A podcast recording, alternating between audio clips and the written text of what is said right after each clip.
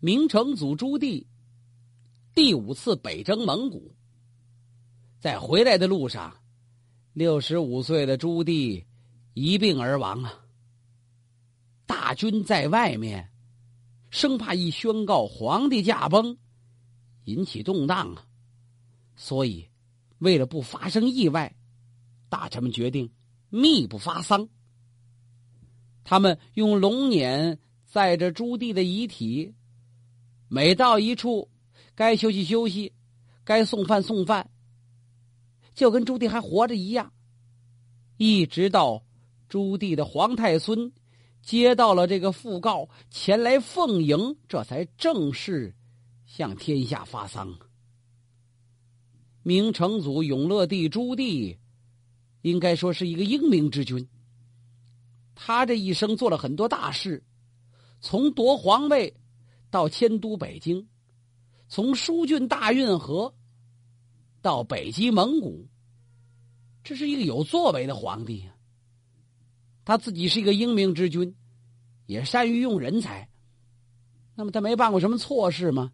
当然办过了，杀方孝孺、诛十族、瓜万超，这都是他不对的地方。仅就人才观上来说。他也不是说用人都正确的。著名的大学者谢晋，这一生的遭遇，就跟这位永乐大帝有关联。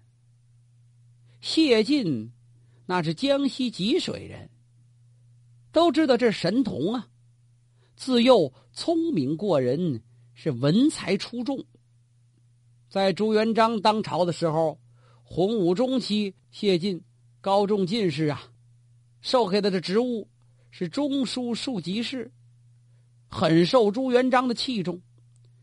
能接触皇帝，展现才华，陪着皇帝一块读书，以备皇帝咨询，表现自己的才华，这多么大的荣誉啊！谢晋也的确才华横溢，他曾经上万言书，又上太平十策。颇有见地呀！朱元璋在世的时候，对这位谢晋是大加赞赏。但是呢，谢晋在朝中也得罪了一些权贵，所以有人就在皇帝面前说谢晋的坏话。有一次，朱元璋为了显示恩典，接见了一些大臣的父亲，谢晋的父亲也在其中。朱元璋对谢晋的父亲讲。谢晋这个人呐，大器晚成，你先把他带回去，让他进一步研学，继续钻研学问。十年后，朕必有大用于他呀！多谢陛下。谢晋的父亲不知道怎么回事，把儿子就领回去了。谢晋就这样回归故里了。没等过十年，朱元璋就病死了。朱元璋死后，过了很长一段时间，呃，这明成祖朱棣才想起谢晋这茬来，把这找回来吧。他算是又回到京师啊，但是并不是像朱元璋生前说的那样必有大用。这一次，谢晋再回京师，很不得志啊。他写信给当时的礼部侍郎董伦。表明自己的心迹。董伦一看，那就推荐推荐他吧，推荐他作为翰林待诏。成祖继位之后，谢晋一点点有所提升，升为侍读了，又能天天跟皇帝在一块儿了。他跟一些重要的人物，黄淮、杨士奇、胡广等人共入文渊阁，参与机务。后来，这个谢晋。又升为侍读学士，奉命总裁编纂《太祖实录》《列女传》等书，是深受明成祖的赏识啊。按说这官儿越做越高，跟着皇帝越走越近，也受皇帝喜爱，这不好了吗？但是伴君如伴虎，一点也不假。谢晋是年少出世，才能不凡，为人耿直。表里如一，大概这个神童在学问上悟性太高了，反过来在人际关系上他处理的又太简单了，过于的耿直，不懂得油滑，这在官场之中怎么能没亏吃啊？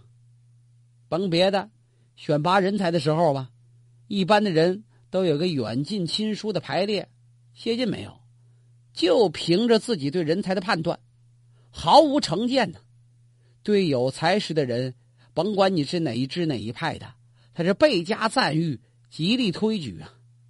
但是呢，也正因为如此，他喜欢评论是非，无所顾忌，所以也得罪了不少人。永乐初年，那位齐国公邱福对明成祖曾经夸赞过朱高煦的战功。朱高煦是成祖的儿子呀，这邱福等于是当着爹夸儿子，这个儿子可了不得，应该改立朱高煦为太子啊。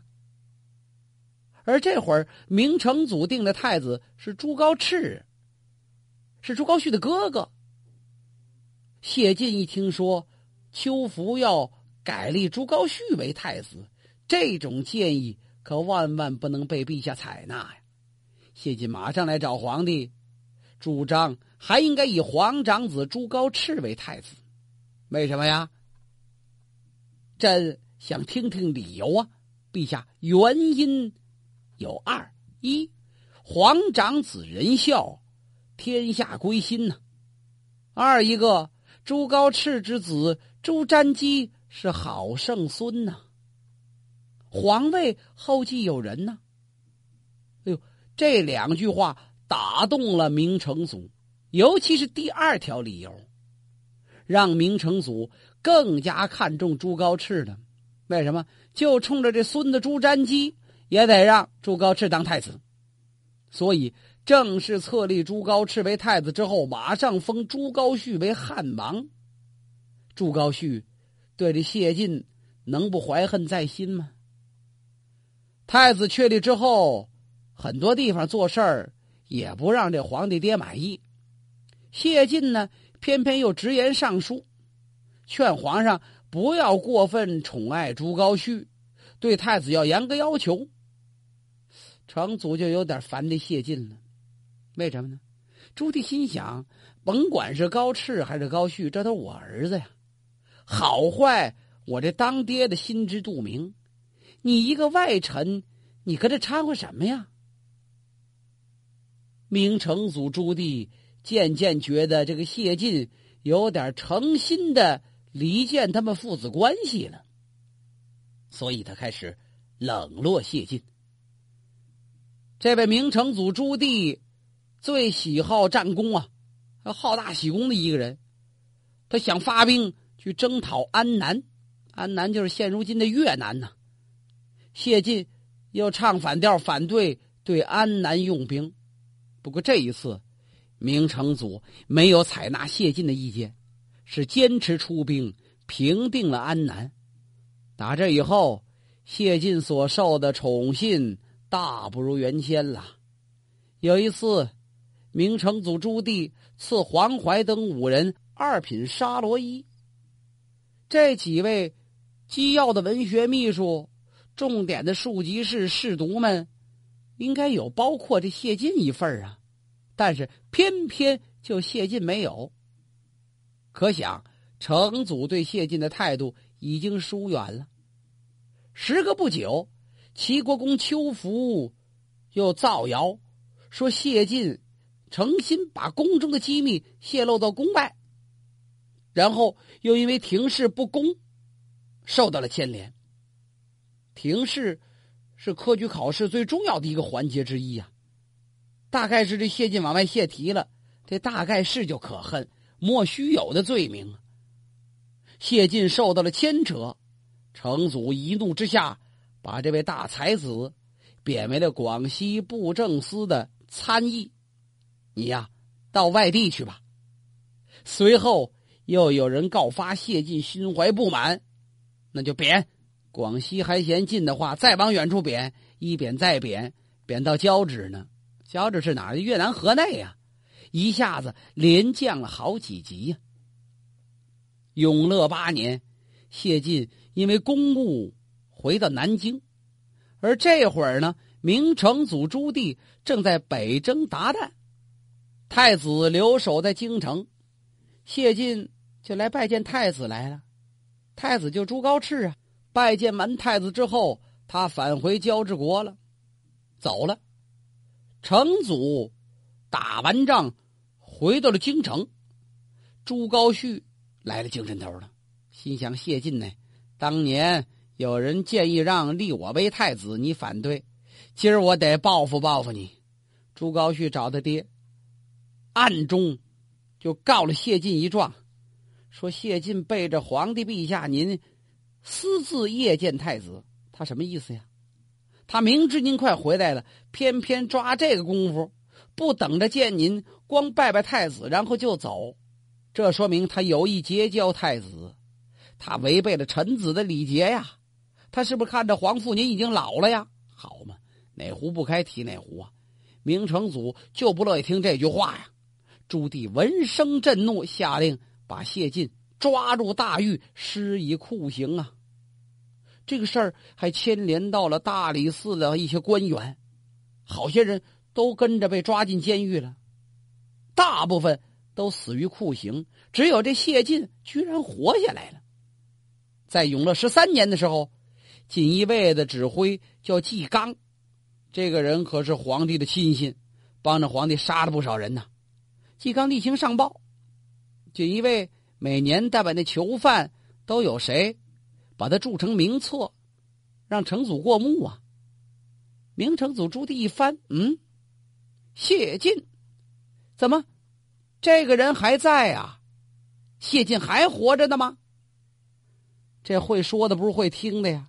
纪刚一听皇帝这语气就明白了，也没多说别的，回到锦衣卫大牢之后，命人准备美酒，他请谢晋喝酒。这个死法对谢晋简直就是一个很光荣的死法。为什么？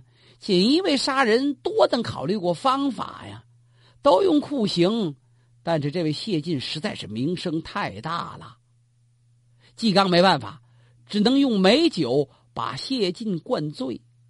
谢晋也大概知道死期将至，不吃菜光喝酒，一个劲儿的喝，那还有不醉呀？灌醉之后，纪刚吩咐。把谢晋埋到大雪之中啊！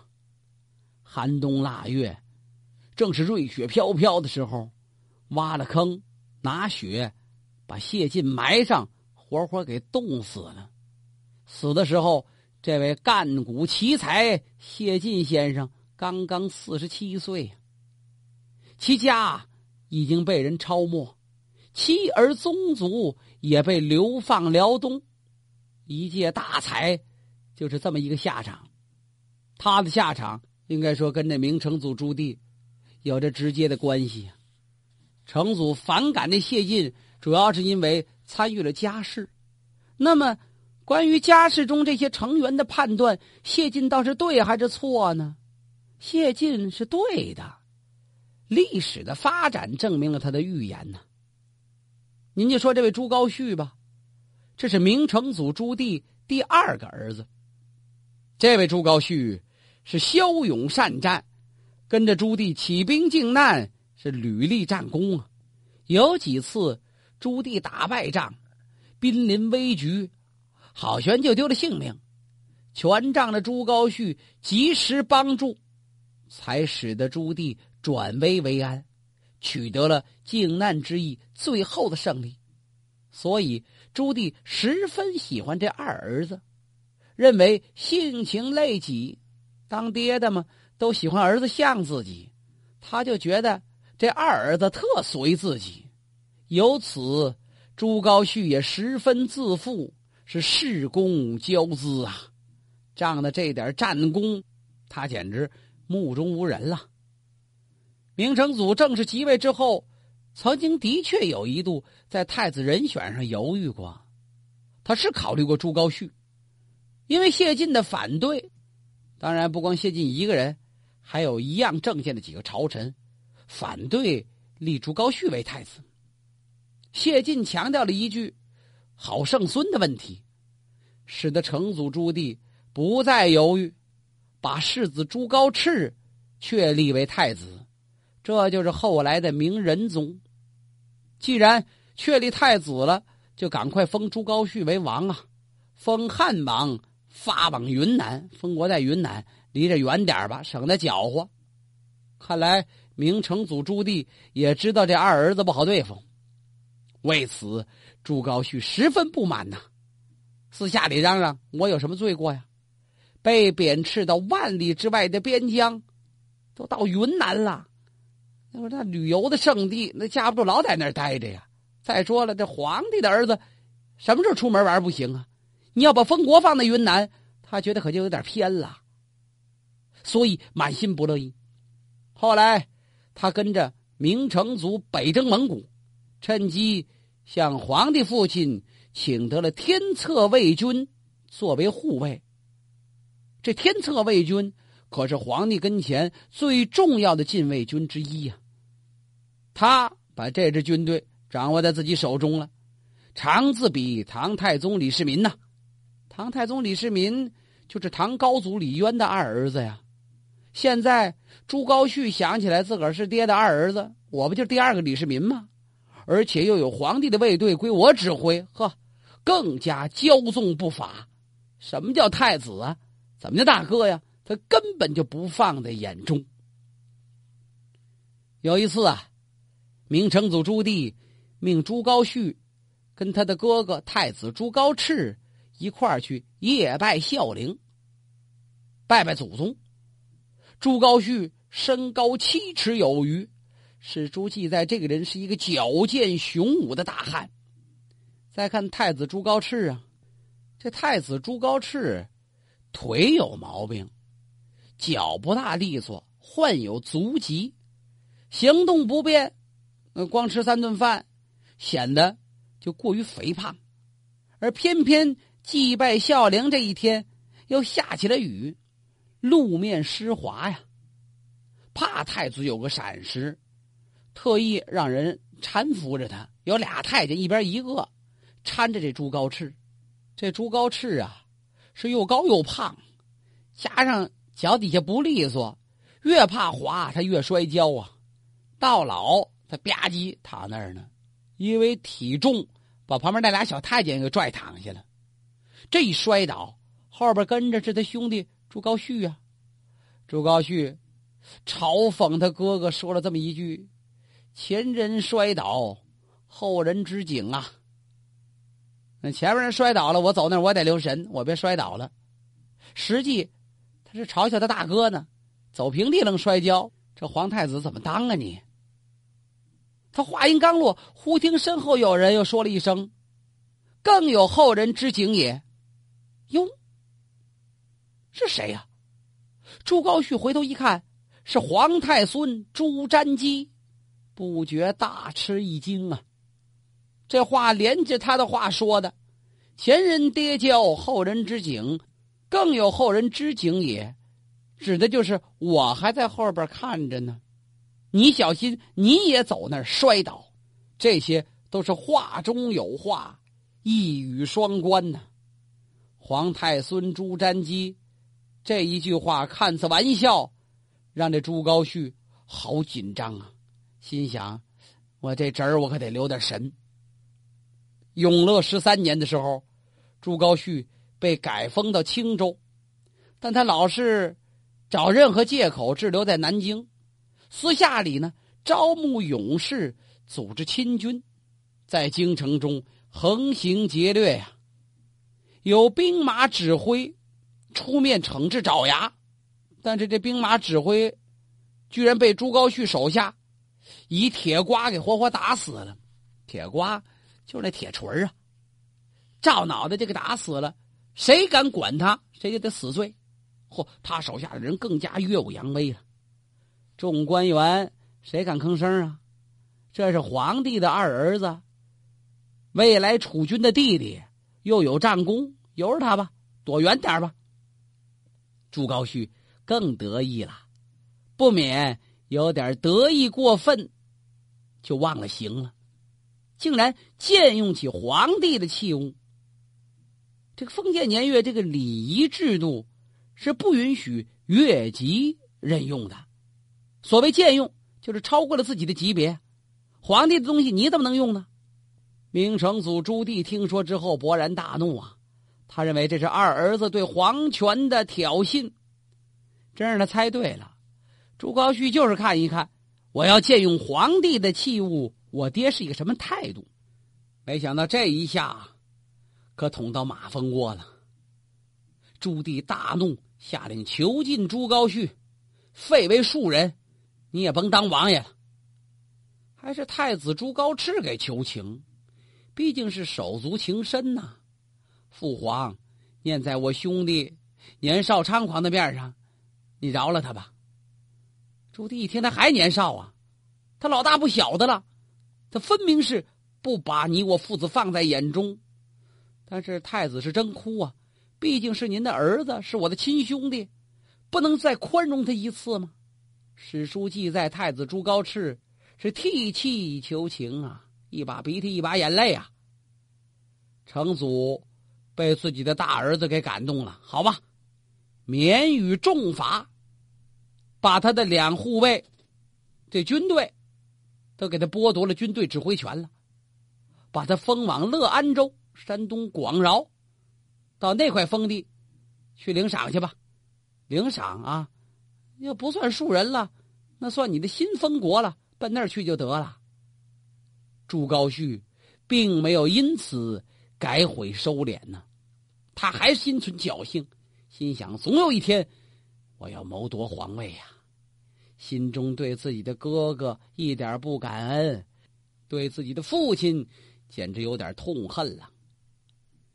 明成祖在北征归途中驾崩，朱高煦就得着信儿了。他派人窥测风向，蠢蠢欲动啊！但是因为人家这一路护送的很及时，消息封锁的很到位，等发丧的时候，已经有人接班了，他没机会下手啊！眼巴巴看着哥哥朱高炽继位，这就是明仁宗，可把朱高煦急的。我要早知道我爹死的半道上，我就能有所作为呀。